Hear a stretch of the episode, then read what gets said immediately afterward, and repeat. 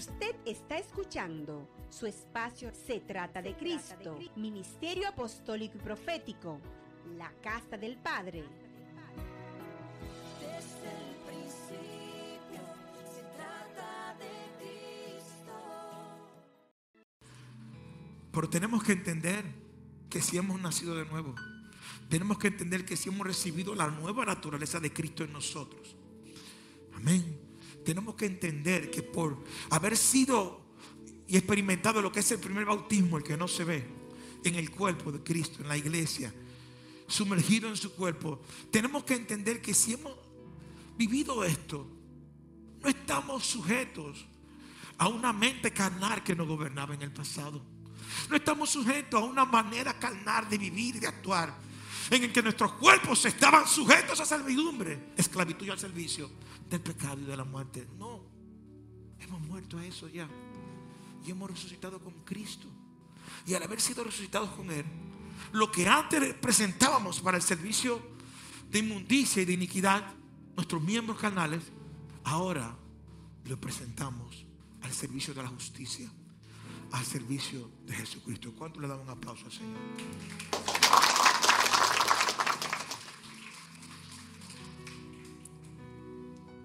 No estamos, no tenemos ese tipo de mente. No. Somos gobernados por la mente egoísta que nos gobernaba antes. La mente del yo. Donde yo era primero que todo.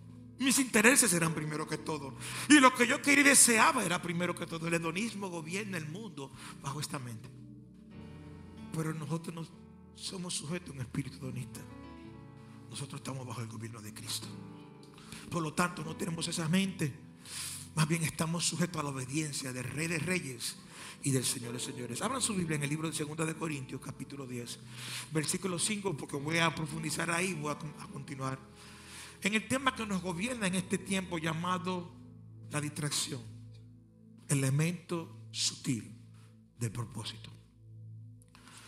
Segunda de Corintios capítulo 10 versículo 5, ¿lo tienen? Dice así, derribando qué? ¿Y qué más? Que se levanta contra y llevando qué? ¿A dónde? Aleluya. Padre, añade gracia y revelación a esta palabra en el nombre de Jesús. Las maneras carnales y mundanas de pensar y actuar son argumentos en contra de la mente y los métodos de Dios. Y pueden atacarnos de diferentes maneras. Pueden venir en forma de darlos. ¿Cuántas cosas no tiene el sistema y los enemigos de la fe para influenciar de una manera o de otra y llevarnos a cambiar lo que significa la obediencia en la mente de Cristo para coger modelos y estilos carnales? Estos argumentos se tienen a sí mismos. Oye lo que ellos piensan de sí mismos, esos argumentos, y las personas que operan en ellos, como los más inteligentes, como los más sofisticados. Aún se consideran como los más efectivos cuando dicen aleluya. Se consideran a sí mismos poderosos, mucho más que a la manera del Señor. ¿Qué quiero dejar dicho con esto? Las mentes carnales del mundo piensan que lo saben todo y piensan que saben más que Dios. ¿Sabe qué dicen las mentes carnales del mundo? ¿Sabes lo que te dicen, mija? ¿Tú te quedas? ¿En qué siglo tú vives? Estamos en el siglo XXI. Tú estás fuera de moda. Tú estás desentonado. ¿Cuántos adjetivos pueden utilizar para querer invalidar el gobierno de la mente de Cristo en nuestra vida y querer establecer el gobierno carnal en cada uno de nosotros? ¿Qué cosas no nos dicen? ¿Qué cosas no nos hacen?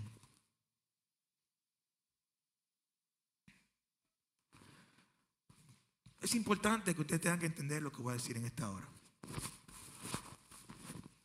El apóstol Pablo habla sobre una manera de pensar carnal. Pero una manera de pensar carnal, no en el mundo, sino entre los cristianos.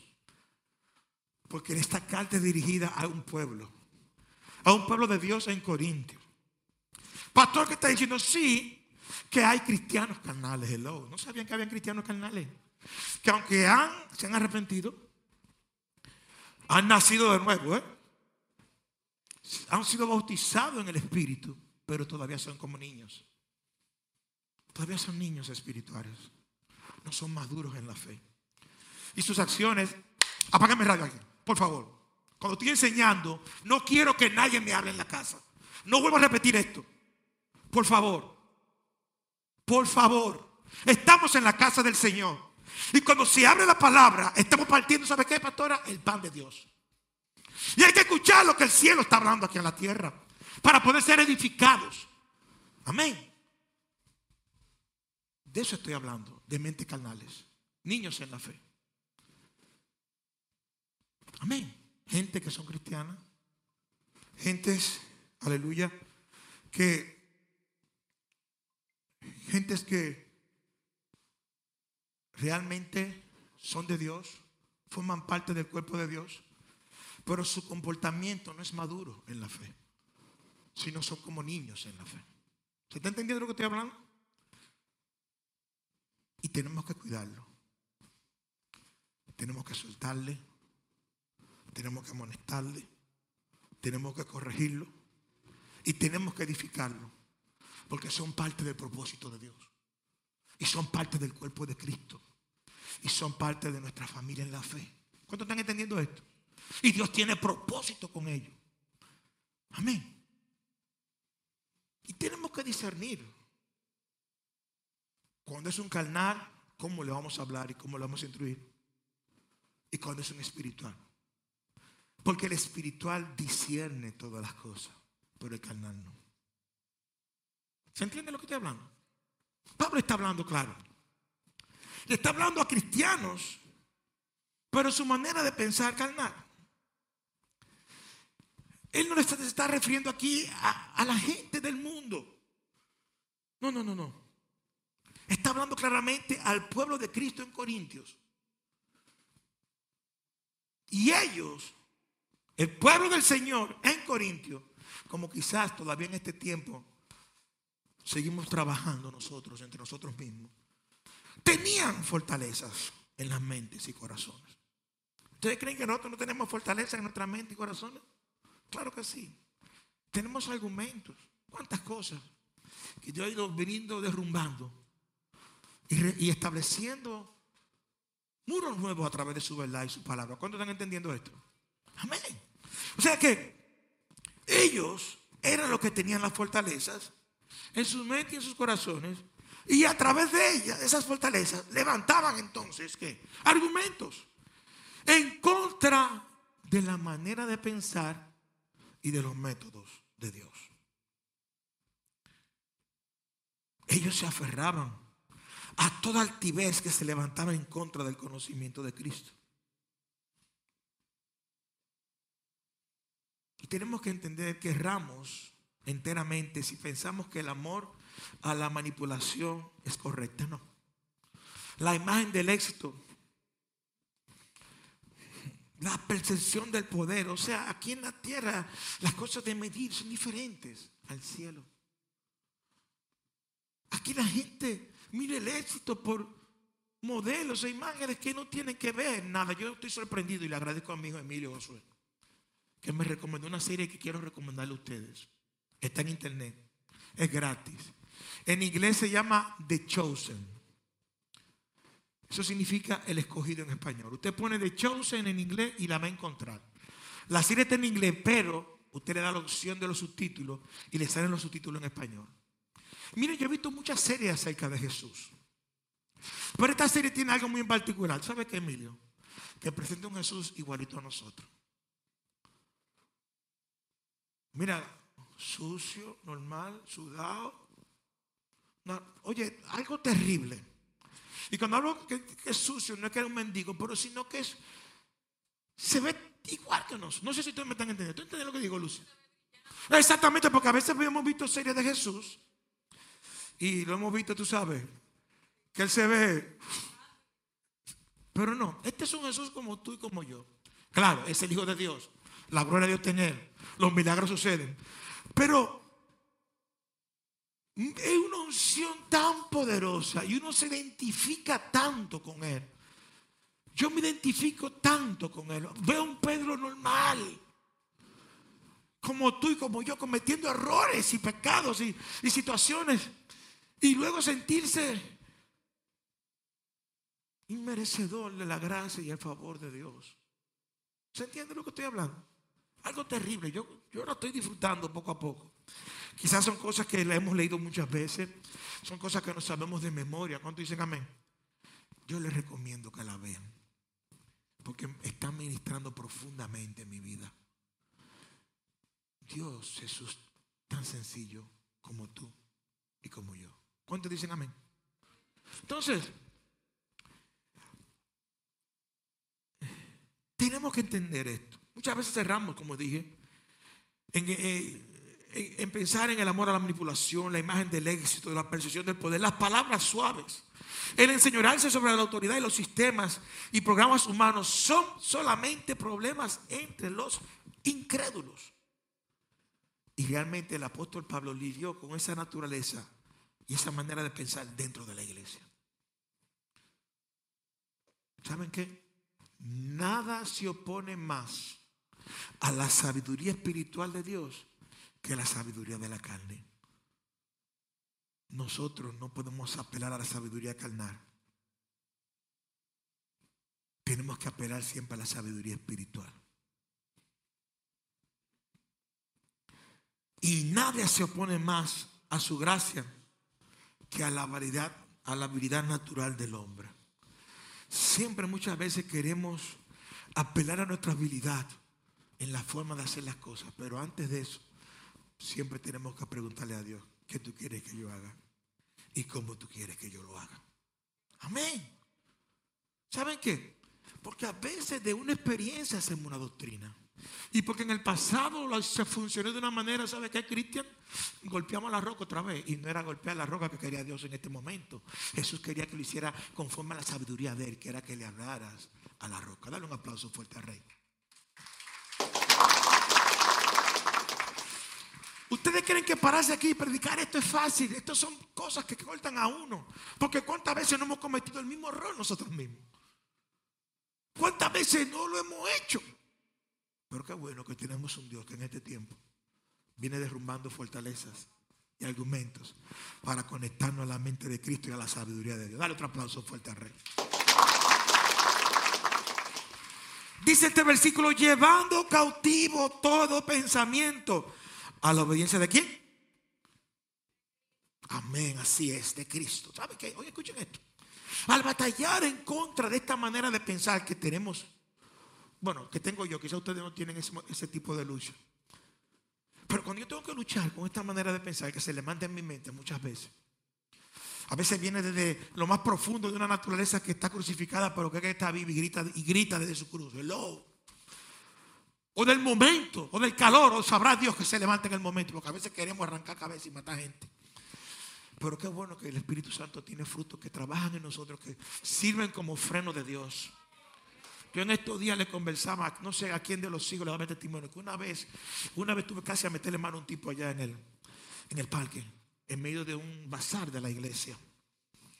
Porque si algo soy celoso son con cada uno de ustedes y con mis hijas mucho más. Yo, Dios, Dios tiene que cuidarme de eso. Y yo vi ese tipo que llegó y vi el espíritu lo que cargaba la intención del hermano. Miren, yo no sé cómo no le caía palo a mismo. Fue el mismo freno de Dios. No sé si, no se me recuerdo quién fue que intervino de usted en ese momento. Que quizás discernió la intención que había en mi corazón y me frenó también. Y pude de nuevo sujetarme a la mente de Cristo y operar en el espíritu, porque le iba a meter mano. Le iba mano a esa figura. Tenemos que darle gracias a Dios por eso. Porque si no fuera por el freno de Dios, no sé dónde estaríamos nosotros en este momento. Si no fuera por el fruto del Espíritu, si no fuera por el dominio propio, por su gracia y por su amor. ¿Entienden lo que estoy hablando? Dale otro aplauso fuerte al Rey. Y día a día tenemos que lidiar A veces nuestra relación matrimonial, hello, aleluya. ¿Saben lo último que Dios me dio para mi mujer? Le digo, ¿está para recibir? A veces me incomodo y le quiero arrancar la cabeza. ¿Saben qué? Sí, y quiero pelear con ella. Lo último que ha puesto el Espíritu Santo en mí, que cada vez que me incomodo con ella, tengo que salir huyendo y comprar un regalo y de entregárselo. Sea un bicochito, sea lo que sea. Entonces me salió en estos días cuando yo le conf- No, yo se lo confesé en estos días. O sea, abrí mi corazón. ¿Sabes lo que me dijo? Ay, qué bueno, güey, cómoda más contigo. No, pero es increíble cómo el Espíritu Santo de Dios te pone el querer, como el hacer. Dar un aplauso fuerte al Rey. Y yo le dije, le, le abrí mi corazón porque ella se sorprendió cuando en un momento salí sin tener ningún tipo de capacidad económica. No me digan cómo fue que operó el Señor. Y regresé con este regalo en la mano de las cosas que a ella le gusta disfrutar. Y ella se puso contentísima. Y yo la miraba. Entonces, mi amor, pero tú no tenías que pasar. No, lo que pasa es que el Espíritu Santo, desde hace días, no sé si tú te estás dando cuenta, pero desde hace días, cada vez que me incomodo contigo, me pone a comprarte algo. Y Dios nos enseña que a pesar de tenemos que amar por encima de toda circunstancia. Dale otro aplauso fuerte al Rey. Pero mi amor, por favor, no te pongas así conmigo. Amén. Entonces, acabamos de leer que nosotros tenemos que traer cautivo. Y esto es una manera. Esto es una sabiduría no humana, sino del Espíritu. De traer cautivo este pensamiento. Que en un momento te llegue, mire, José, te lo estoy transfiriendo. No, Lucy, pórtate bien. Para que lo apliques también. Y a todo hombre que esté aquí, se lo recomiendo. Se les recomiendo. No se porten mal las mujeres. Pero los hombres aprendan de mí. Yo siempre trato de transferir las cosas buenas. Cuando los hijos. Tremendo. Yo lo primero que le digo a los hijos míos cuando se van a casar, y ellos saben, cuando están cogiendo el discipulado eh, prematrimonial, estas 20 clases que son 20 pedras para alinearlo a ellos. Si tú quieres vivir tu vida feliz, haz a tu mujer feliz. Y tú vas a ver que te va a ir bien. Sencillo, principios sencillos, pero que son poderosos. ¿Cuánto dicen amén? Entonces, estos pensamientos que miren, que nos llegan a la mente, nos llegan en cualquier momento. Estamos aquí, en cualquier circunstancia, en el trabajo, con los hijos, con el esposo, en la calle, en cualquier momento. Jesús dijo, en el mundo vas a tener que... Va a haber situaciones que tú vas a querer arrancar la cabeza. Va a haber situaciones que tú vas a querer sacar el machete. ¿Cómo se llama? ¿Qué es lo que tenía Pablo? El cuchillo, era, era con cuchillo que andaba Pedro, perdón. Un hacha, una cuestión. Bueno, vas a querer sacar lo que, lo que tenía Pedro. Hello. Pero yo, una espada era. Ok, pero yo recomiendo que siempre sean sensibles a la voz del Espíritu Santo de Dios. Sean sensibles a la voz, que Él va a estar ahí. Qué bendición, vete, mi amor.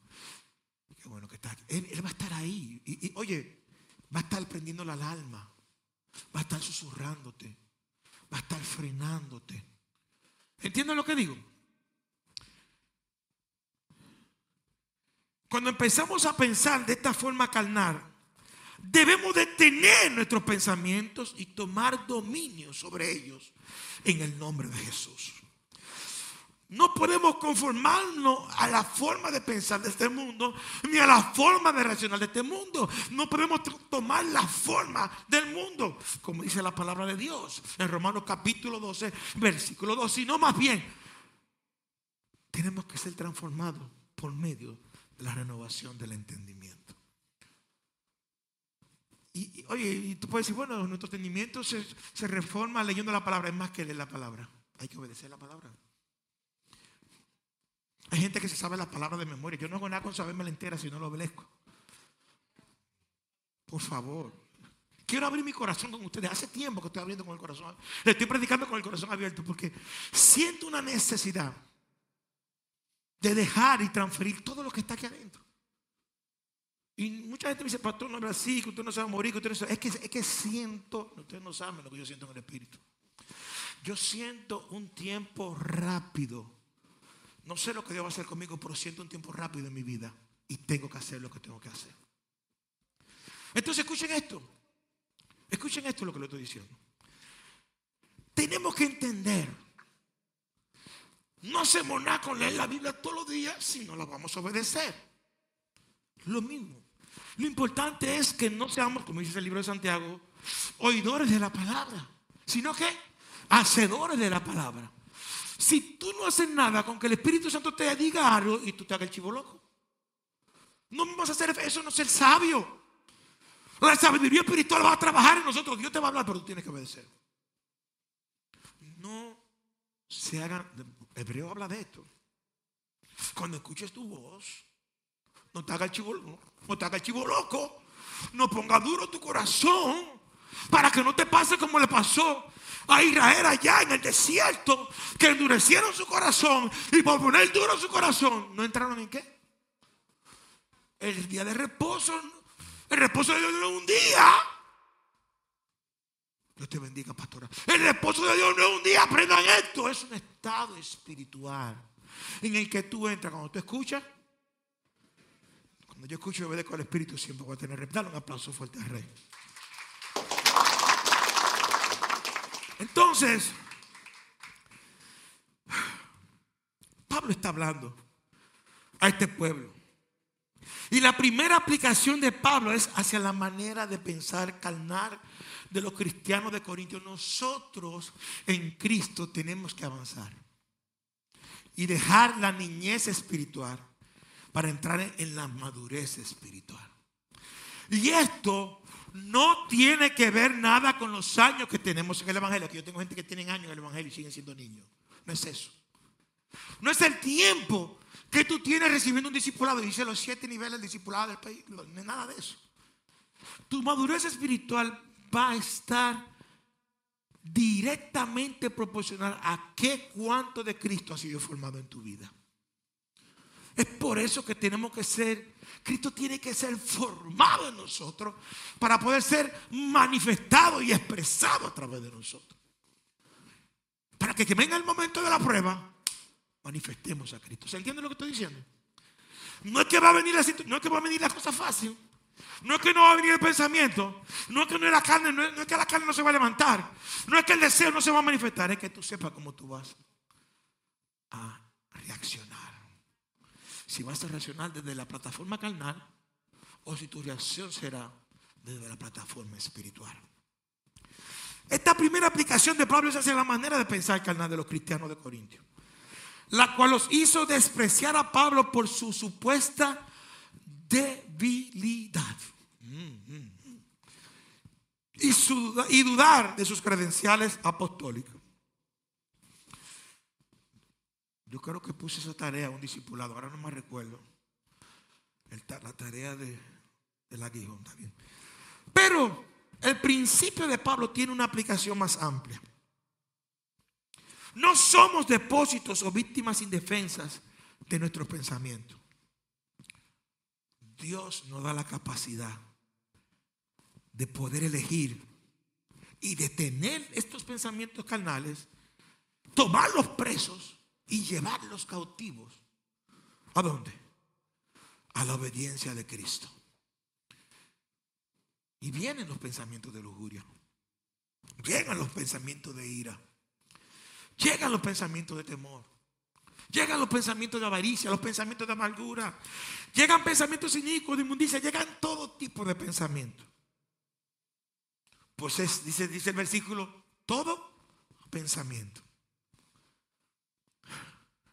Pero no importa el tipo de pensamiento que llegue, lo importante es que tenemos, podemos tener la opción, la posibilidad de que de poderlo llevar cautivo a la obediencia de Cristo. Algunos pudieran decir objetar, pero pastor, yo no quiero. No quiero que mis pensamientos queden cautivos bajo ninguna persona y mucho menos bajo la persona de Cristo. No, no, no quiero. No quiero que mis pensamientos puedan estar cautivos bajo ese régimen. Yo quiero que mis pensamientos sean libres porque Dios me hizo libre. ¿Y cuántas cosas pueden decir? ¿Saben qué? Esto es erróneo en dos puntos y lo voy a aclarar hoy, ahora.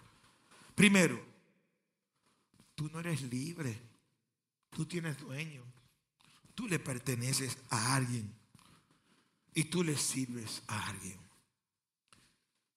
O le vas a servir a Jesús o le vas a servir a Satanás. Segundo, si eres un cristiano, si has nacido de nuevo, si eres uno con Cristo, eres una posesión comprada por el Señor Jesucristo. Tú le perteneces a él. Primera de Corintios capítulo 6, del 19 al 20 dice lo siguiente. Hoy ignoráis que vuestro cuerpo es templo de él, Espíritu Santo, el cual está en vosotros, el cual tenéis de Dios y que no sois vuestro, porque habéis sido comprados. Porque habéis sido qué? Mm, por precio. Glorificad pues a Dios en vuestro cuerpo y en vuestro espíritu, los cuales son de quién? Usted está escuchando su espacio Se trata de Cristo, Ministerio Apostólico y Profético, la Casa del Padre.